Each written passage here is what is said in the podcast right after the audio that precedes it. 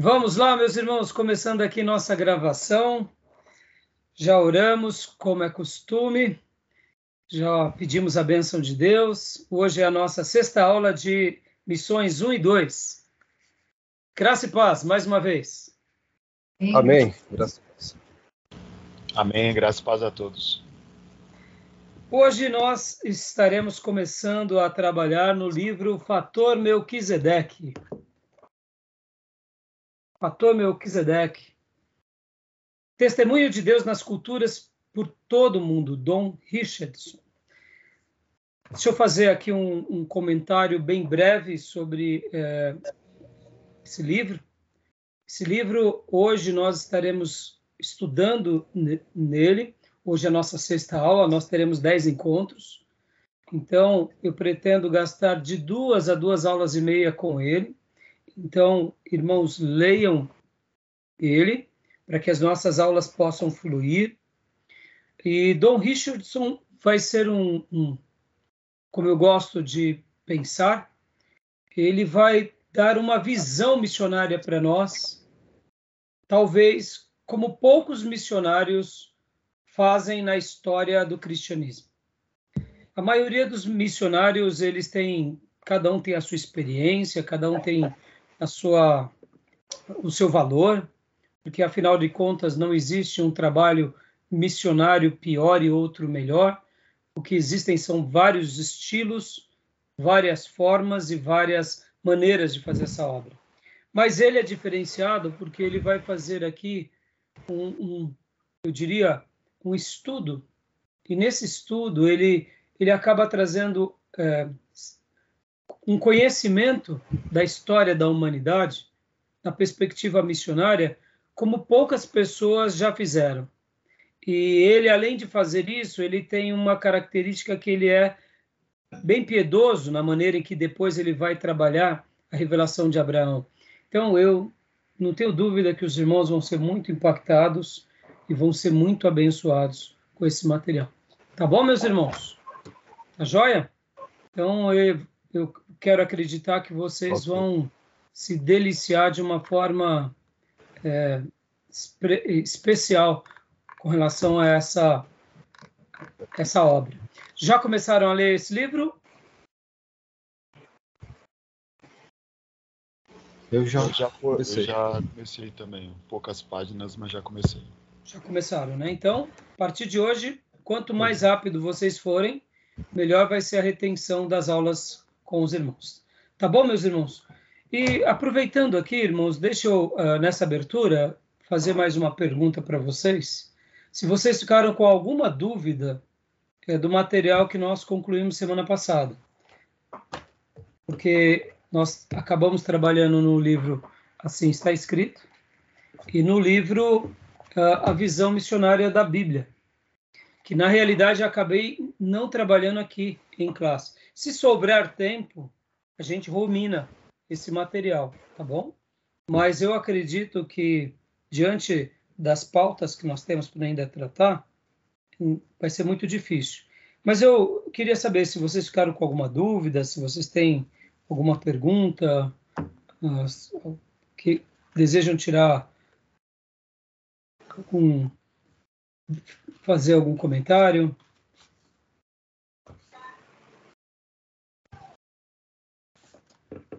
Tem? Não? Eu acho que. Júlio, você ia falando? Oi. Pode falar. Tô, mas que o meu sinal tá ruim aqui. Não tô vendo ninguém. É, nós, nós, eu estou ouvindo você, mas a sua. A sua... Começou a chover por aí? Tá ruim. Não. Sei lá. Eu vou sair vou entrar de novo. Tá? Tudo bem tem problema, a gente tá. aguarda. Estamos no começo da aula, né? Tá ruim pra Então deixa ele entrar e sair novamente, irmãos. É, irmãos, então, não tem nenhuma dúvida no, nesses outros dois materiais? Tranquilo para vocês? Pastor, tranquilo. Para é. mim, tranquilo, assim. Foi tranquilo. Na, na, na, última, na última aula eu fiz uma pergunta e é uma dúvida minha, assim. E ainda não, não Ainda tô com ela ainda. Então, faça ela de novo, Eu lembro que você fez algumas perguntas, eu tentei responder, algumas eu disse que eu não sabia, o pastor Johnny também, né? Mas pode falar, faça de novo, é o nosso momento de esclarecimento. Se eu não souber, eu vou, eu vou tentar. É, não, acredito que eu não formulei bem a pergunta também, dei umas voltinhas e não foi boa a pergunta. Mas eu tive depois ouvindo a aula e eu acabei me dispersando também. Pode formular de novo. É porque assim, né? A gente sabe que Deus ele tinha um propósito para a nação de Israel, que era se revelar às outras, ao mundo, às nações. Esse era o propósito para o povo de Israel, levar a, a luz de Deus a outros povos. Mas o povo de Israel não teve êxito nesse propósito. Eles fecharam, né? Eles se fecharam em si mesmo e ficaram ali no seu grupinho. Mas eu queria saber assim, porque também isso é, é, um, é, uma, é uma interpretação das Escrituras, que Satanás, antes de Jesus Cristo se manifestar, morrer e ressuscitar, ele tinha poder sobre as nações, o poder de enganar, o poder de cegar as nações. E se isso não foi uma influência tão grande ao ponto de Israel não poder cumprir o seu propósito nas nações, sabe? Entendi. Essa é a minha dúvida, porque Satanás ele é, o povo de Israel ele tinha essa liberdade né, de cultuar ao Senhor e ter a revelação de Deus. Mas as nações até Cristo vir não era dessa forma, né? Então, foi, agora vai dar para a gente trabalhar melhor, porque ao, ao, ao reformular a sua pergunta, eu também fiquei refletindo um pouco em virtude da resposta que eu tinha dado na última aula, mas deixa eu te fazer uma pergunta. Satanás ainda tem poder sobre as nações atualmente? Não, porque eu acredito que Jesus Cristo, ao ressuscitar, ele prendeu o valente, né? E o, e o cavalo branco, que é o evangelho de Cristo, ele está indo por todo o mundo, né? Ele está sendo anunciado. Então, essa missão está sobre a igreja e a igreja tem avançado nesse quesito, nesse aspecto, eu acredito. Mas antes de Jesus, eu acredito que não era assim. Então, tudo bem. Então, vamos abrir agora em 2 Coríntios 4,4. Vamos lá. E eu quero tentar responder a partir da sua pergunta e a partir de alguns textos bíblicos. E eu entendi a maneira que você acredita, Gil, não tem problema. Eu não estou negando a sua, a sua fé e a sua maneira de interpretar. Porque, de fato, Jesus veio e venceu Satanás. É um fato. Podem ver que uh, a palavra de Deus no Novo Testamento demonstra essa vitória de Jesus sobre o diabo. No entanto, quando nós pensamos de uma forma macro, pela soberania de Deus, Deus sempre venceu o diabo. Então, Dil, mesmo que num primeiro momento, no Velho Testamento, a gente tenha a impressão que o inimigo está solto, podem ver que no livro de Daniel, a maneira em que Deus mostra o governo de Deus é um governo sempre eterno, é um governo de geração em geração e que não tem fim a vitória somente ela é decretada em Cristo plenamente porque ele é aquele que de fato redime todos nós. Ele é, é o cumprimento da profecia e ele é aquele que de fato concretiza a profecia. Mas na minha maneira de pensar, Gil, isso não anula o poder de Deus que já existia sobre todas as nações. Então, por exemplo, eu sei que há uma expressão maior no Novo Testamento, há, mas quando nós paramos para avaliar alguns, algumas fases, alguns cortes do Velho Testamento, nós vemos o Deus de Israel sendo poderosíssimo, como foi o caso no Egito, com Moisés. Podem ver que ali Deus abate Faraó e deixa uma mensagem para quê? Para todas as nações de que ele é Deus sobre a terra e é o Deus dos deuses e o Senhor dos senhores. E por que ele faz aquilo com o Egito? Porque o Egito ele estava usurpando do direito dele sobre Israel. Então Deus, para punir o Egito, faz aquela grande libertação e ensina não só o Egito, mas abate a soberba do Egito e de Faraó, liberta o povo e deixa uma mensagem para todos os povos. Podem ver que os habitantes de Jericó, eles tinham medo do povo de Israel. Eles diziam: esse povo é aquele que abateu o Egito. Esse povo é aquele que destruiu o Egito. Então, o que eu quero dizer com isso? Eu sei que quando nós pensamos no Velho Testamento, a impressão que dá é que realmente Israel falhou, é que realmente Israel não cumpriu com a sua missão. Israel deveria ter feito essa obra de ser sacerdote em todas as nações, isso é um fato. Mas em alguns outros momentos nós vemos ele fazendo esse papel. E quando eles não fazem esse papel, o próprio Deus faz esse papel. Por exemplo, com o cativeiro babilônico. Ao levar o seu povo para a Babilônia, Deus cuida deles como a menina dos olhos e faz com que eles sejam sal e luz para todas as nações na Babilônia. Então, quando a gente começa a fazer alguns cortes na história, no maior império antigo do Velho Testamento, que foi o Egito, Deus ensina eles e revela a glória deles por meio desse povo.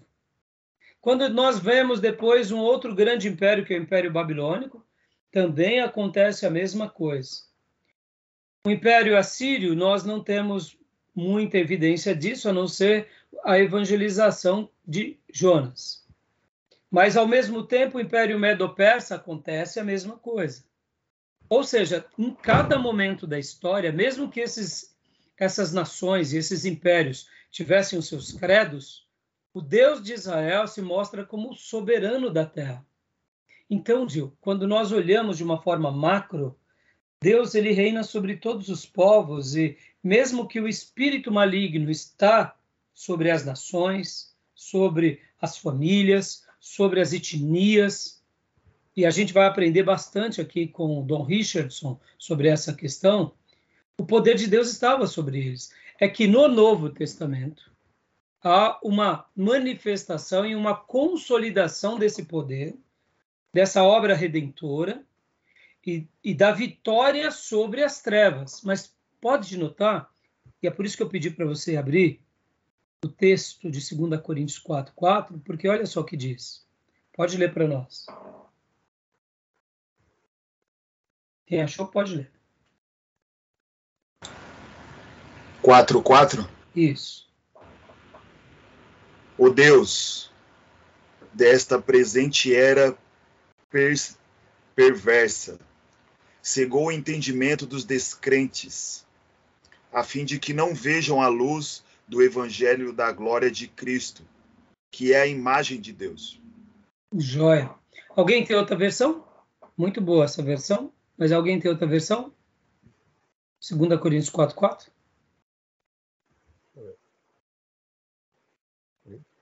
Qual foi a que ele leu? Qual era a sua versão, Gil? Aqui eu li é a King James atualizada. Hum. Joia. Tenho aqui, eu tenho o NVI. O Deus dessa era cegou o entendimento dos descrentes para que não vejam a luz do Evangelho da glória de Cristo, que é a imagem de Deus. Joia. Faz alguma outra versão? Estou pedindo para vocês. Os quais o Deus deste século cegou o entendimento dos incrédulos para que não lhe resplandeça a luz do Evangelho para a glória de Cristo, que é a imagem Joia. de Deus. Você leu O Deus deste século é atualizada, né? É. Joia. Irmãos, olha só que legal. Olha só que interessante, Diogo. Essa é uma verdade que o diabo ainda continua cegando o entendimento de muitos? Até hoje ou não?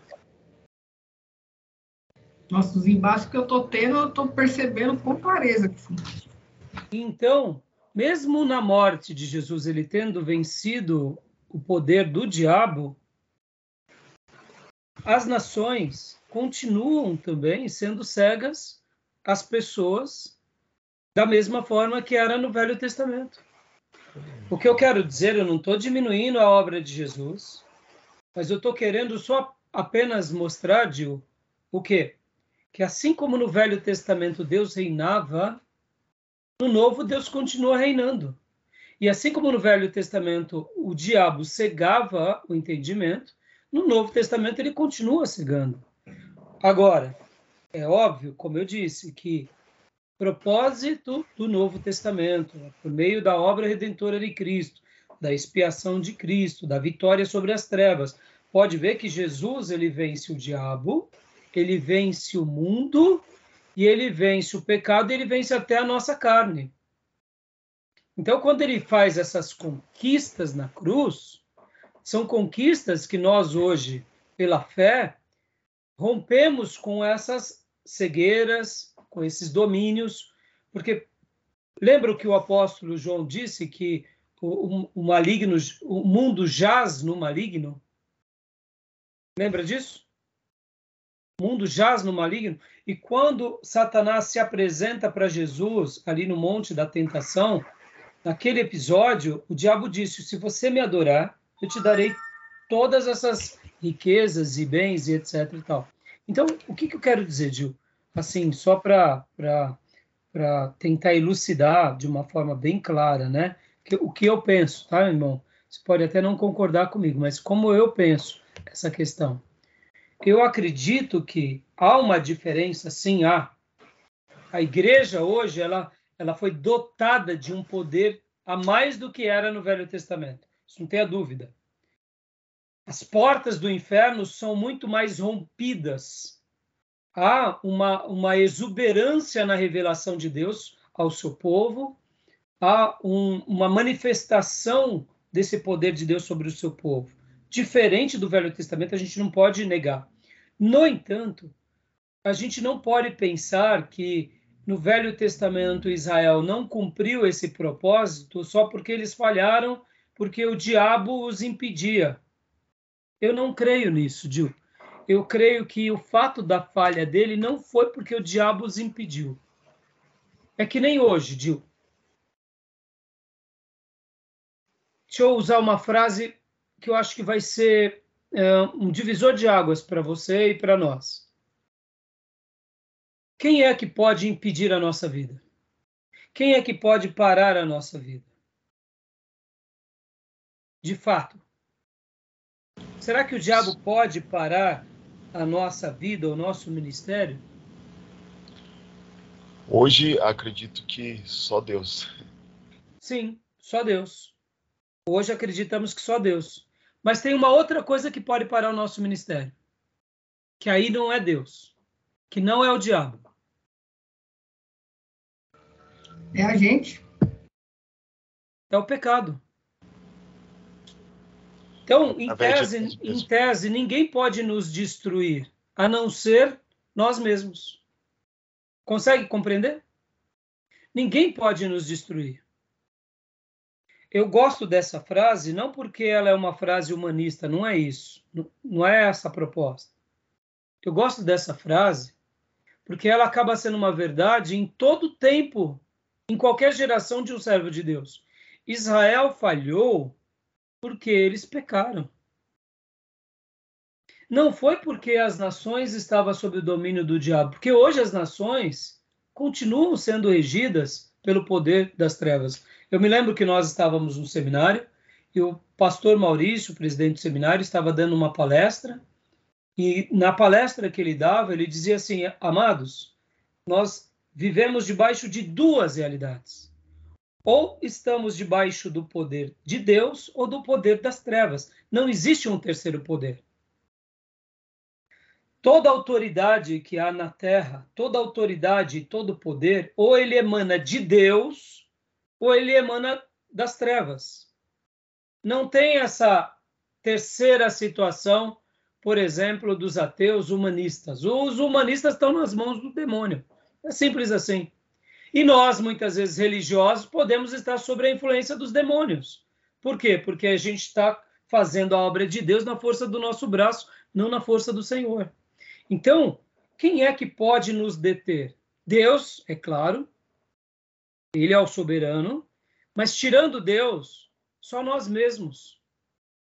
E então, Dio, o que, que eu acredito? Que quando Israel falha no seu papel sacerdotal, ele falha porque as pessoas olharam para eles mesmos, olharam para os seus próprios umbigos, seu nacionalismo, as suas bênçãos, ficaram fechados nas suas bênçãos e não quiseram compartilhar essas bênçãos com outras nações. A mesma coisa acontece no Novo Testamento. Mesmo o povo de Deus agora no Novo Testamento está sendo muito mais abençoado, ungido, do que no Velho Testamento. Pastor, e onde está a base dessa unção e onde está a base dessa autoridade? É simples, irmãos, porque no Velho Testamento o Espírito Santo habitava esporadicamente sobre o seu povo. Ele conduzia o seu povo, ele estava ali. Mas no Novo Testamento, na Nova Aliança, nós vemos o quê? Uma habitação contínua, perene. E podem ver que nós estamos vivendo no Novo Testamento, depois do dia de Pentecostes, na dispensação do Espírito Santo. Então não tem como diferenciar. Nós vamos usar até a última aula do livro do nosso querido irmão Henry, é, Henry é, Guerner. Assim está escrito. O Espírito Santo, ele é o maior líder da igreja do Novo Testamento, é a maior autoridade. Tudo que acontece com o povo de Deus, ou seja, com o novo Israel de Deus, é pelo poder do Espírito Santo. Agora, perceba, quantas são as vezes que nós convidamos o Espírito Santo a se retirar? E fazemos as coisas do nosso jeito, da nossa maneira. Então, Dil, é assim que eu acredito. Eu não sei se eu. É, é a maneira que eu vejo. Pode ver que a igreja também no Novo Testamento ela falha. E aí ela não falha por causa de Deus. Ela falha por causa do quê? Do pecado. E quando o diabo, por exemplo, se manifesta ou se levanta, como foi no caso, como aconteceu em Atos, quando Lucas escreve que Satanás nos impediu. Foi um levante das trevas.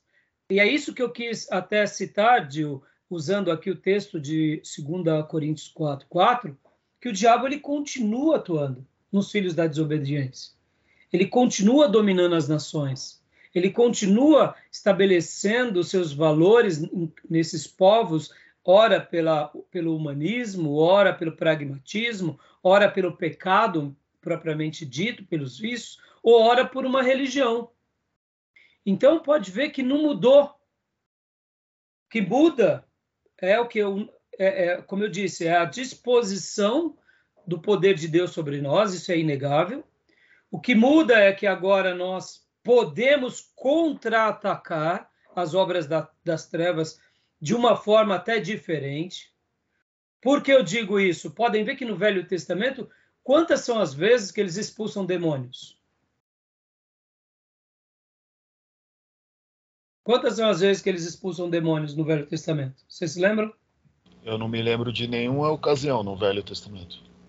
Tem uma com Davi. Lembra quando ele tocava? Ah, sim, de Saul.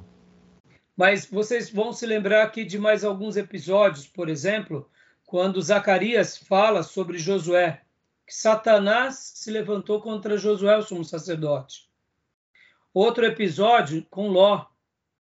Então, percebam, Satanás atuava. Quando também teve aquela questão do recenseamento com Davi, que Satanás inflama o coração dos seus soldados, generais, e depois Davi cai naquela cilada do recenseamento. Ou seja, mas nós não vemos necessariamente o povo de Deus praticando no Velho Testamento um exorcismo declarado. Havia uma proteção da parte de Deus, havia uma, uma, uma, uma maneira toda especial em que Deus protegia o seu povo, mas essa prática do exorcismo, expelir demônios, nós vamos começar a ver isso de forma abundante com Jesus. e depois com os apóstolos. E olha que interessante. A igreja hoje pratica isso.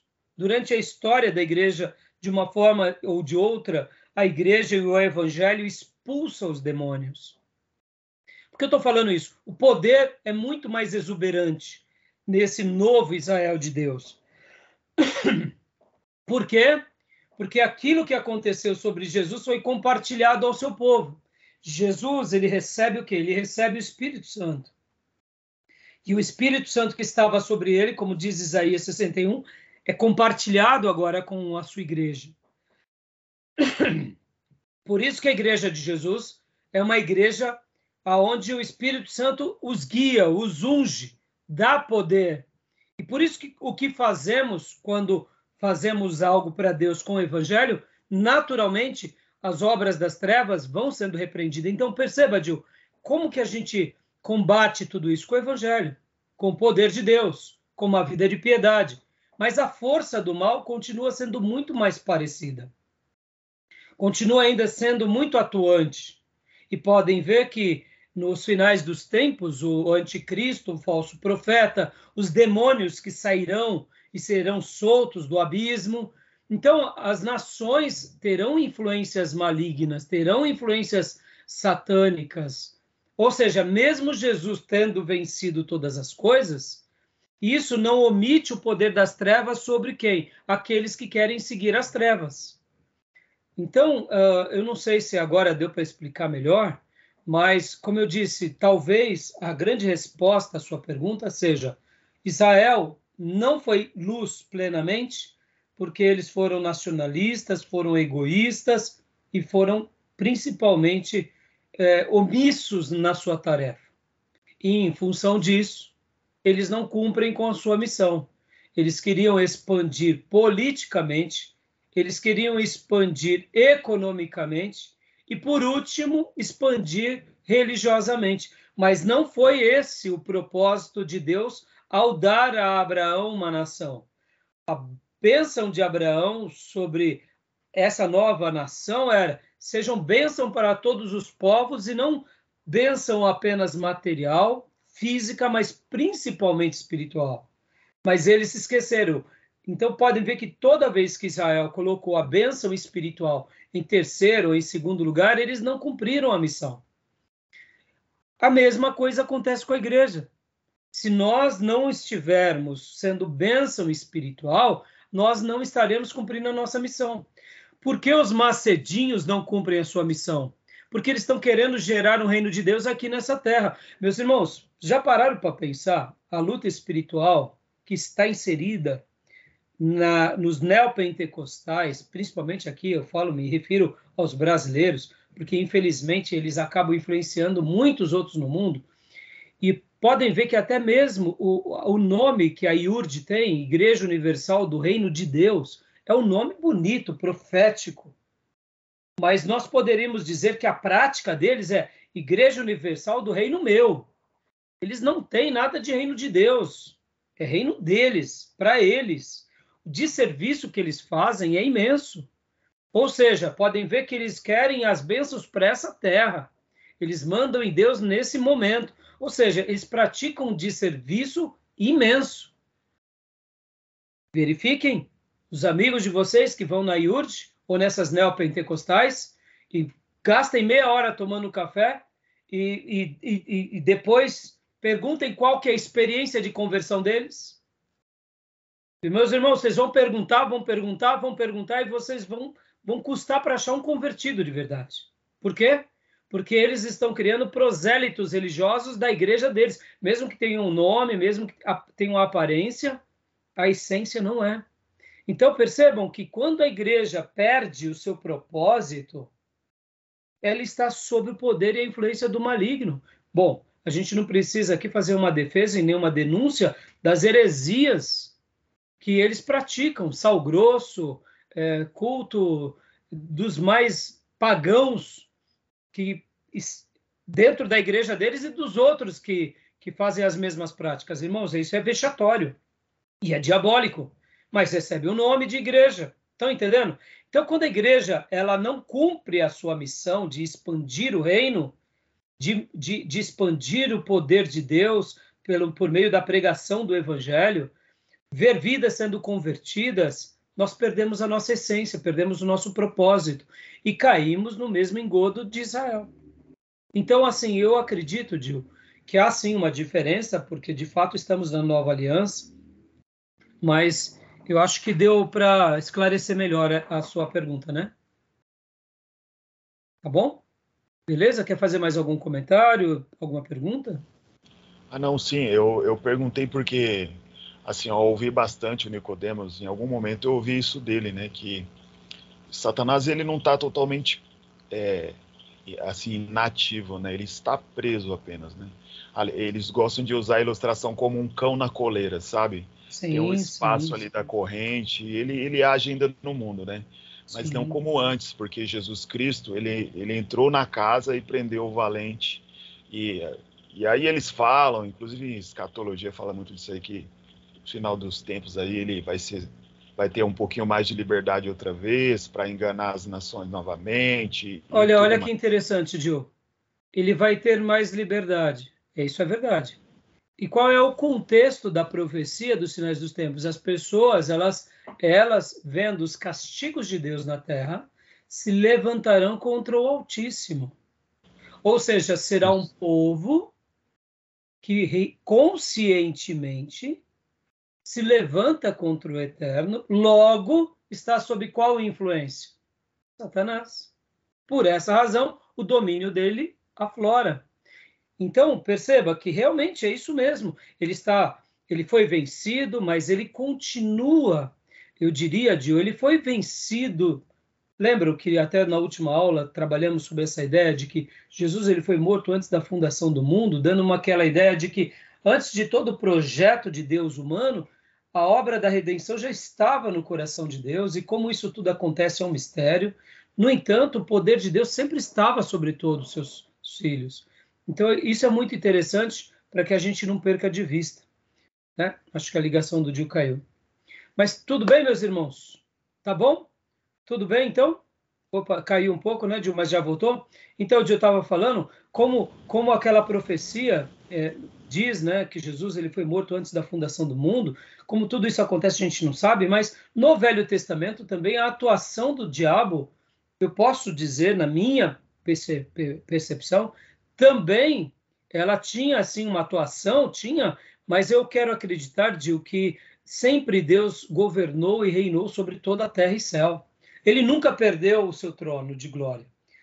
É claro que com a idolatria, com o pecado e com a omissão do povo de Deus, aí onde entra a nossa omissão.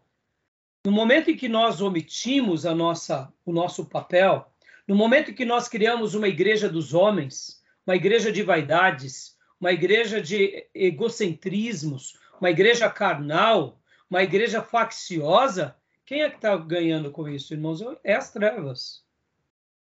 Entendeu? Então, perceba que o, o, hoje, por exemplo, aonde nós avançamos como povo de Deus, as portas do, do inferno ela é fechada e o, e o inferno é recuado. Mas na hora que nós falhamos como igreja do Deus vivo, quem é que avança? É as trevas. Por isso que eu digo que nessas igrejas onde há heresias, mesmo que eles tenham nome de quem vive, eles se comparam à igreja de Sardes. Tem nome de quem vive, mas estão mortos. Porque quem é que reina lá? Meus irmãos, pessoas que casam pela quinta, sexta vez, divórcio, pessoas batizando a décima vez, o próprio Macedo já batizou no Jordão não sei quantas vezes, rebatizando. Irmãos, é, uma, é, é, é o mercado da fé, é dinheiro, é poder, é governo. Irmãos, quem está ganhando em tudo isso?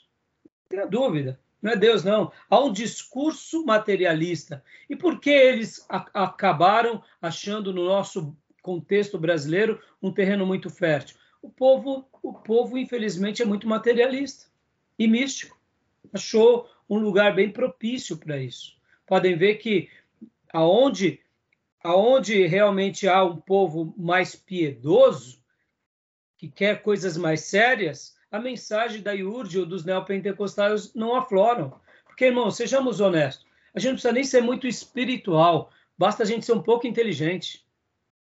Quando a gente começa a avaliar, julgar o formato de igreja, o formato de liderança, a retenção dos patrimônios, a maneira em que eles têm um corpo jurídico para se defender é, socialmente. A gente não precisa ser muito espiritual. A gente vê que quem toma proveito sempre é aquele nicho que governa, ou seja, uma rede multinível eclesiástica, né? E quem é que está ganhando com tudo isso, meus irmãos? Eu não tenho dúvida. Para mim, não é Deus, não. Essas são as trevas, tá bom? Agora, eu vou dizer que todas as almas que estão lá vão para o inferno? Claro que não, meus irmãos. É óbvio que não. Uma pessoa que vai à igreja pedir oração, se entrega a Jesus, Jesus está tá trabalhando. Eu não tenho dúvida que mais cedo ou mais tarde tudo que eles fizeram, esses líderes e essas denominações, vão ser expostos né, pela história no reino de Deus, como todos aqueles no passado. Uh, hoje, enquanto eu pensava um pouco sobre a aula de vocês, uh, eu, eu refletia sobre um assunto, que é os verdadeiros vocacionados e aqueles que são autodenominados.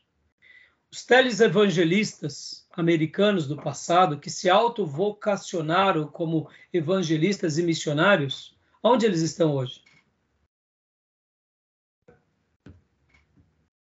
A maioria deixaram um rastro negativo na história, uma mancha, porque eram telesevangelistas vaidosos, escondiam as suas maracutaias, as suas politicagens, sua vida errada, e quando tudo veio à tona, deixou um, um rastro muito negativo não quero dizer que foram todos os televangelistas. Nós temos Billy Graham como homem de Deus, mas percebam, quando eu faço essa diferenciação entre um vocacionado e um autovocacionado, há uma grande diferença.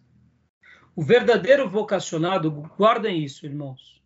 Ninguém os impede, ninguém os detém. Quem realmente foi vocacionado por Deus, mesmo que esteja vivendo um momento eu diria, de fraqueza, como foi o caso de Jonas, ele vai cumprir com a sua missão.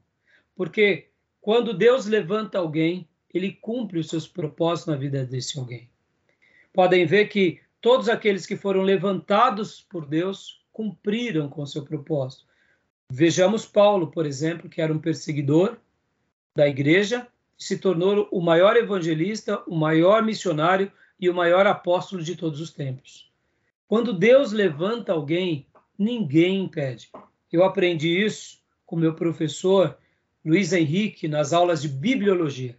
Ele falava que toda pessoa separada por Deus, o mundo não o impede, o diabo não o detém, nem ele próprio, porque Deus o ajudará a cumprir com o seu chamamento. No entanto, quando uma igreja ou uma pessoa se autoproclama, se autovocaciona, ele tem data de validade, porque essas pessoas elas fazem para a sua glória. Logo, mais cedo ou mais tarde, elas o irão, porque são autovocacionados. E nesse assunto de evangelismo e missões, infelizmente, muitas pessoas são autovocacionadas, porque, irmãos, um vocacionado por Deus não para com a obra por nada. Uma missão, uma igreja vocacionada por Deus não para por nada. Mas alguém que foi autovocacionado pelas suas ambições, pelo seu ego, ele vai naufragar, porque o que ele faz, ele faz para si, não faz para Deus. E mais cedo ou mais tarde, essa glória que ele tem para si, Deus o abaterá. E por essa razão a gente vê na história do cristianismo muitas igrejas, muitos ministérios naufragando, muitos televangelistas, muitos missionários, por quê? Porque são vaidosos. Logo, não foram separados por Deus para aquele propósito. Então perceba, há uma guerra espiritual. Por isso que nós trabalhamos em uma das nossas aulas trabalhando essa dimensão da guerra espiritual, porque vai ter essa guerra o tempo todo. Nós precisamos saber o que Deus tem para nós, porque é muito fácil a gente se perder dentro dos nossos propósitos. Tá bom, Gil? Tá bom, meus irmãos? Eu espero ter ajudado melhor agora, tá bom? Joia. Ajudou sim. Obrigado, professor. Beleza, meus irmãos. Então, meus irmãos, uh, Júnior, agora melhorou, ficou perfeito a sua, sua linha, né? Irmãos, eu queria só dar um destaque aqui do A Visão Missionária da Bíblia, no capítulo 4, já que o nosso livro assim está escrito, ele não trabalha diretamente, mas eu gostei muito quando fala a promessa para Davi. o reino eterno e luz para todas as nações. Queria somente uh, dar aqui um destaque, dar um destaque para esse capítulo. Eu vou até compartilhar rapidamente aqui com vocês. Uh, deixa eu só fazer um, um apontamento aqui. Deixa eu fazer uma pergunta para vocês e um apontamento.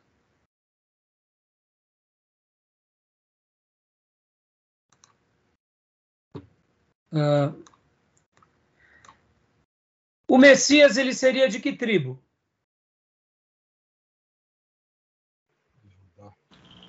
Judá. Judá. Alguma dúvida? Alguma dúvida sobre essa questão? Não. Seria da tribo de Judá. E por que Deus faz promessas tremendas a Davi? e não somente ajudar. Acho que Davi prefigura o tipo de, de Messias, de Cristo, a figura de Davi. É um, um tipo que exemplifica o futuro Messias. Joia, muito bem. Ele é um tipo. É. Mas vamos lá, vamos falar um pouco de Davi aqui. Eu queria é, fazer aqui um paralelo com esse material e até dar uma honra ao nosso irmão Davi. Mas vamos lá, por que tem tantas promessas do reino eterno, luz para as nações? Por quê? Porque Davi acaba tendo mais destaque do que Judá. Ele é um tipo, tudo bem. Mas ele foi um tipo porque de repente Deus vai lá e separa, ah, eu quero Davi. O que, o que, que acontece com Davi? para ele ter se tornado esse ícone tão, tão importante? Seria só o ofício e a nomeação dele se tornar rei? O que, que vocês acham? Ele tinha um coração né, que agradava ao Senhor. Perfeito, exato. Porque eu quero agora gastar esse minuto aqui falando um pouco sobre é, esse breve capítulo. Eu só vou, só compartilhei aqui, a gente nem vai ler agora. Pode ver um capítulo, é a promessa para Davi, reino eterno, luz para todas as nações. Os irmãos conhecem a história. Deus tinha uma promessa para Abraão, dessa promessa de Abraão vem Judá. A promessa de Judá é que nasceria o Messias dali, o leão da tribo de Judá mas somente com Davi, que o lado mais messiânico, o lado mais espirituoso, o lado mais mais piedoso, o lado mais evangelístico vai se propagar. Então, por que se então em Davi, irmãos? Por quê? Bom, deixa eu aqui uh, pode ver que o nosso irmão ele faz algumas perguntas aqui muito interessantes, mas eu quis só fazer um destaque aqui, rapidamente, voltando aqui para a nossa terra. Davi foi um homem segundo o coração de Deus, como diz o Novo Testamento. Davi foi um adorador. Davi fez o papel sacerdotal que Deus tinha comissionado em Abraão e tinha se revelado em Moisés: Vocês serão para mim uma nação sacerdotal, um povo eleito. Davi viveu essas eleições. Da Davi tribo de Efraim, né? foi... Hã? E ele era da tribo de Efraim, né? Quem? O Davi. Não, Davi da tribo de Judá. Ah, sim. Davi é da tribo de Judá. É, eu tô. É, da tribo de Efraim, é, no caso, é Josué. Josué da tribo de Efraim. Péssimo exemplo. É verdade, verdade, verdade. Isso. Judá, péssimo exemplo, Judá. Exatamente. Quando a gente olha para Judá lá atrás, ele deixou mais mau exemplo do que bons exemplos. Mas dá para ver que em algum momento ele tenta ainda arrumar a casa lá com seu pai Jacó, no momento da revelação, né, em que seu seu, seu irmão estava vivo no Egito. Ou seja, entendemos que Judá ele se converte, mas percebam, irmãos, a vida de Judá não é um exemplo. Agora, Davi se torna um exemplo. Davi, ele aceita a eleição de Deus. Lembra, uma eleição arbitrária. Mas, ao mesmo tempo, Davi entende as suas condicionalidades, irmãos. E é isso que eu queria destacar. E podem ver que Davi ele era tão apaixonado por Deus que Deus era sua pauta o tempo todo e a lei de Deus era o fator determinante da condução da sua vida. Davi era o exemplo de filho que acreditava na palavra de Deus, acreditava nos profetas, guardava as leis de Deus, conservava a adoração dele no tabernáculo, dependia dos sacerdotes e dos levitas, ele não era uma pessoa autossuficiente, ele era mais um com o povo, mas ele tinha esse coração de levar a glória de Deus à sua nação e depois às demais nações. Ou seja, Deus vê em Davi um filho exemplar. Deus vê em Davi aquilo que Deus tinha sonhado para todo o seu Israel.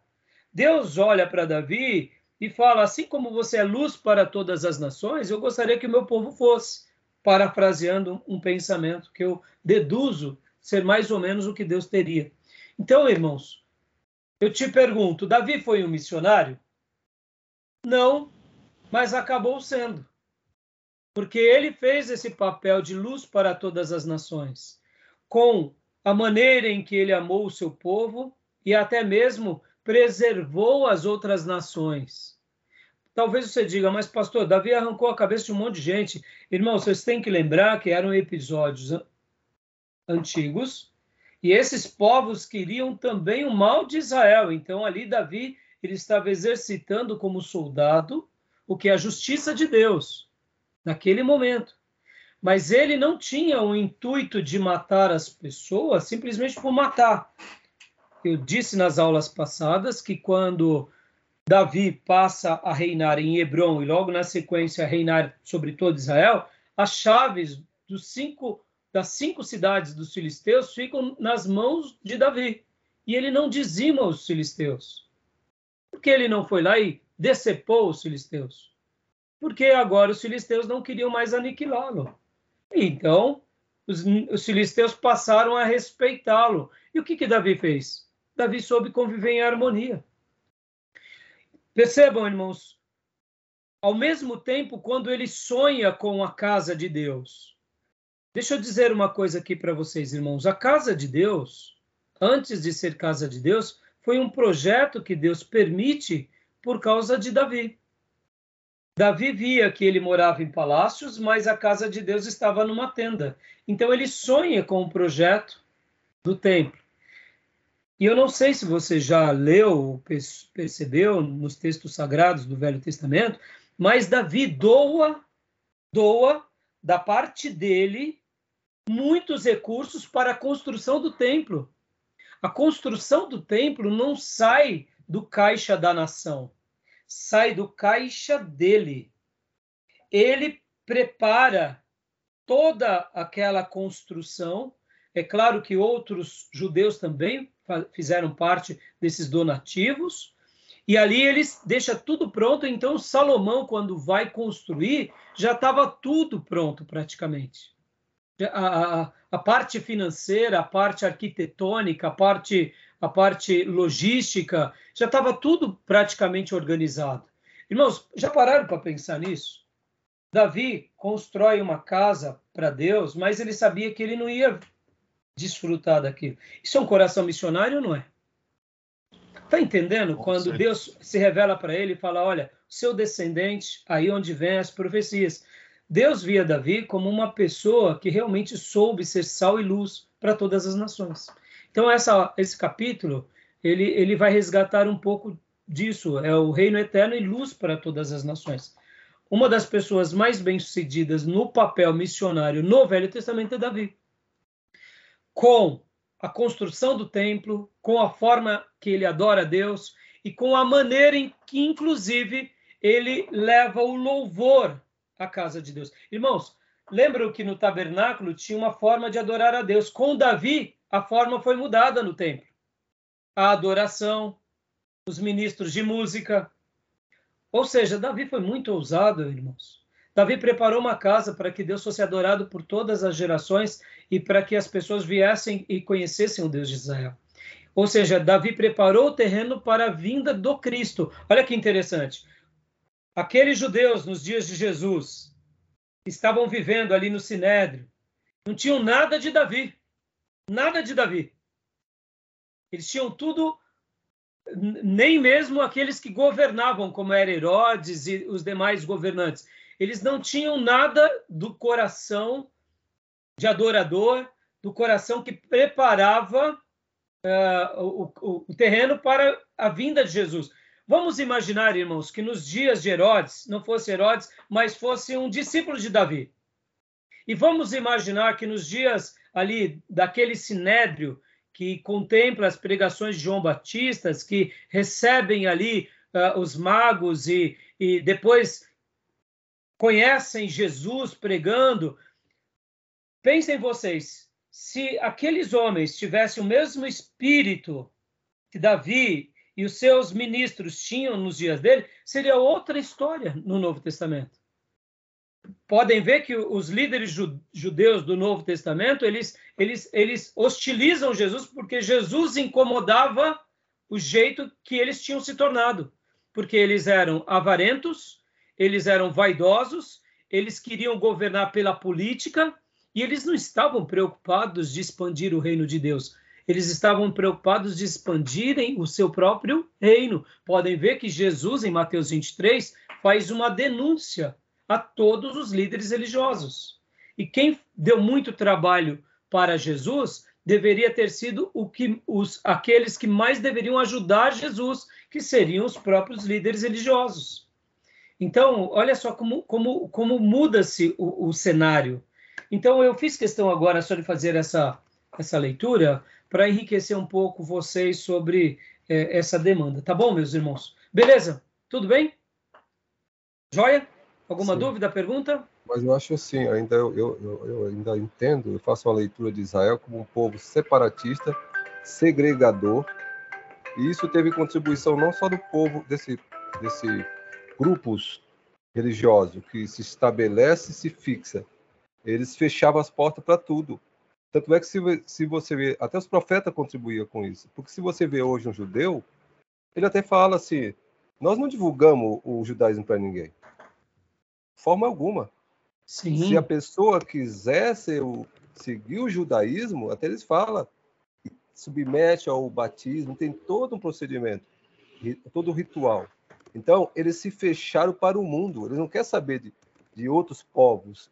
É, é, chegar, alcançar, levar o, a, o Jeová, Yahvé, conhecer a glória. Eles ficaram todos voltado sim, para eles sim. próprios. Hoje, inclusive, Júnior, o que você está falando, o judeu prega o evangelho, ou anuncia o reino de Deus? Não. não, não Sabe qual é a ideia que o judeu tem, irmãos, de salvação? A ideia que os judeus têm é o seguinte: que o povo ou a nação que dentro da sua cultura segue direta ou indiretamente as leis de Moisés já está salvo. Por é isso que eu não preciso pregar escutei hoje o, o Rabino falando, ele falou é. que é o seguinte, que os outros povos, as outras religiões pregam a alcançar o céu. Eles falaram que não, eles não vão alcançar o céu, eles querem trazer o paraíso para a terra. Escutei então, hoje, Rabino. confirma o que eu acabo de dizer de uma outra forma. Por quê, Júnior? O que, que acontece?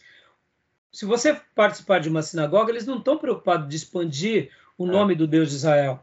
Eles, eles dizem o seguinte: se você conserva os mandamentos, que são os dez, logo você vai para o céu. Deus vai te perdoar. O Eterno vai te salvar. Por isso que eles têm essa postura de não serem é, é, é missionários no mundo. Eles bastam fazer a sua manutenção da fé. Agora, esse mesmo pensamento bairrista, regional, foi o que existia nos dias de Jesus, com Sim. todos os líderes religiosos. Sim, claro. Mais uma vez, mais uma vez, os judeus estavam falhando no seu, pro, seu propósito. Sim. Por quê? Porque, irmãos, pensem assim: os, os magos vêm em busca do recém-nascido rei dos judeus. Quem deveria ter recebido os reis dos judeus? Herodes. E todo o templo. Deveria ter sido uma festa. Nasceu o rei dos judeus. Mas não. O que Herodes faz? Herodes deseja matá-lo, porque era uma oposição política a ele. Ora, se ele era o rei dos judeus, Herodes, um outro rei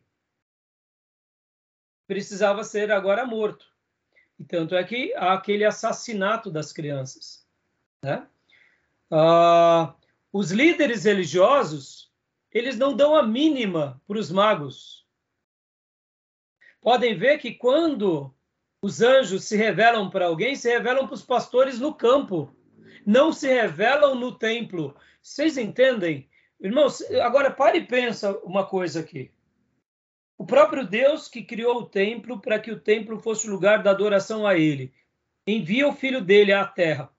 E o lugar que ele menos é estimado e valorizado é no templo. Por quê? Porque o templo se corrompeu. Agora fica claro o motivo, inclusive, do surgimento dos essênios séculos antes? Ou seja, um povo que se vive a sua religião, vive a sua política, vive a sua segregação, mas se esquece dos valores espirituais. Irmãos, a história vai se repetindo o tempo todo. Então é, é muito interessante isso. Por isso que Jesus, quando ele é apresentado no templo, somente Ana e Simeão valorizam e depois Zacarias. Por isso que eu falei na última aula que o que sobrava era só desviado. Era mesmo, irmãos. E passam-se 30 anos e continua muita gente desviada. E João Batista, que era o deveria ser o novo sumo sacerdote, porque ele é da linhagem de Zacarias, ele não tem espaço entre o colegiado, por quê? Porque era um colegiado apenas o quê? Político. Irmãos, a história se repete o tempo, tempo todo. Nós aprendemos introdução ao Antigo Testamento 1 e 2, principalmente em 1, é, nós não trabalhamos muito bem sobre as escolas dos, dos fariseus e dos saduceus e dos escribas, mas naqueles dias, irmãos, eles eram, eram nichos totalmente políticos e totalmente religiosos uh, uh, pela religião. Não, não praticavam aquilo que os profetas diziam, ser circuncidados do coração. Né? Então, beleza, meus irmãos? Joia, tá bom? Então vamos lá, vamos aqui. Quanto tempo já faz? 57. Vamos parar aqui, meus irmãos? Vamos para o nosso intervalo? Logo na sequência a gente vai beber uma água ao banheiro e a gente retoma aqui o material do Dom Ritmo, tá bom? Vocês veem, irmãos, eu, eu tinha já separado o material do Assim Está Escrito, mas uma pergunta de vocês abre, abre vários leques e, e a gente tenta esclarecer, né? Tá bom? Porque, ah, só uma conclusão aqui de toda a nossa fala, irmãos. Muitas vezes, irmãos, a gente está querendo fazer algo que Deus não quer, e aí a gente não tem êxito. E o fato de não termos êxito faz com que a gente se frustre. Mas na realidade não é porque Deus está falhando, é porque nós estamos querendo fazer o que Deus não separou para a gente fazer. Porque na hora que a gente fizer o que realmente Deus sonhou para nós, como foi Davi, nós vamos fazer algo muito significativo. Da forma em que Deus sonhou. E de uma forma ou de outra, a gente vai contribuir na evangelização e nas missões. Então eu acredito que muitas pessoas elas se perdem dentro das suas motivações e elas acabam não cumprindo com o plano de Deus e elas acabam se esquecendo que Deus ele separa uns para uma tarefa e outros para outras. Então, muitas vezes a gente vai fazendo uma obra de evangelização muito grande, apoiando os verdadeiros evangelistas e apoiando os verdadeiros missionários e desenvolvendo o dom que Deus deu para nós. Tá bom, meus irmãos? Então, fica aqui essa fala, né? E espero que Deus continue nos ajudando nessa caminhada tão linda, tá bom? Beleza? Vamos ao banheiro e já já a gente retorna. Tá joia?